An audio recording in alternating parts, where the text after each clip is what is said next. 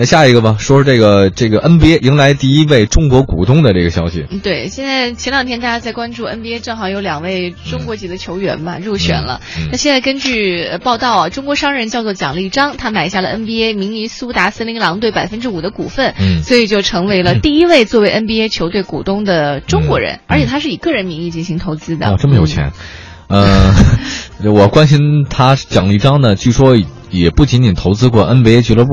呃，在六月十四号的时候呢，蒋立章同样以个人的出资方式呢，收购了西甲格拉纳达俱乐部百分之九十八一点一三的股份，嗯收购价格呢是三千七百万欧元，相当于三个多亿啊。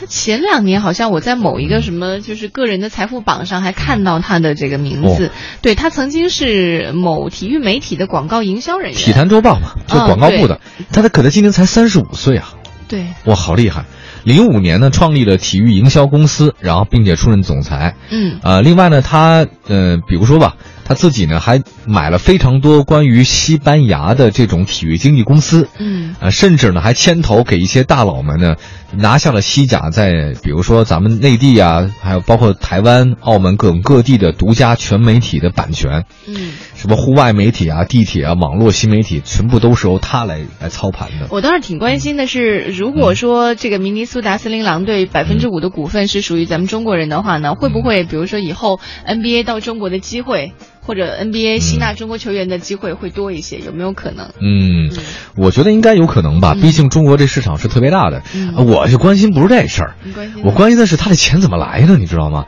哎一，个广告营销人员啊，对啊，三十五岁啊，他今年啊，嗯而且零五年才成立一个、啊、自己的公司，以前只是一个广告部的一个人，他怎么能够在这么短的时间之内积累这么多的财富啊？那你要知道，你不就积累了？不是我，哎，是我就觉得啊，你说这人和人相比，怎么差别那么大呢？哎，你现在开始比较了，所以你今天很痛 苦。啊我看我每天痛苦都是一 样，我就我我觉得这个这个信息啊，嗯这个信息其实不是让我们告诉 NBA 谁谁谁咱们中国人有股份的、啊，不是吗？不是啊，是告诉我们奖励章谁有 钱。哎呦天 哪！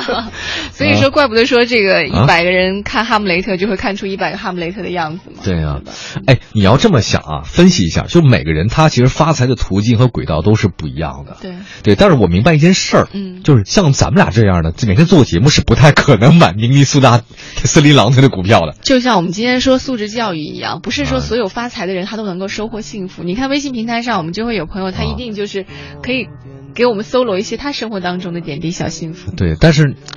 你说刚才那句话说什么来着？不是每个发财人都能得到幸福，是吧？是吧？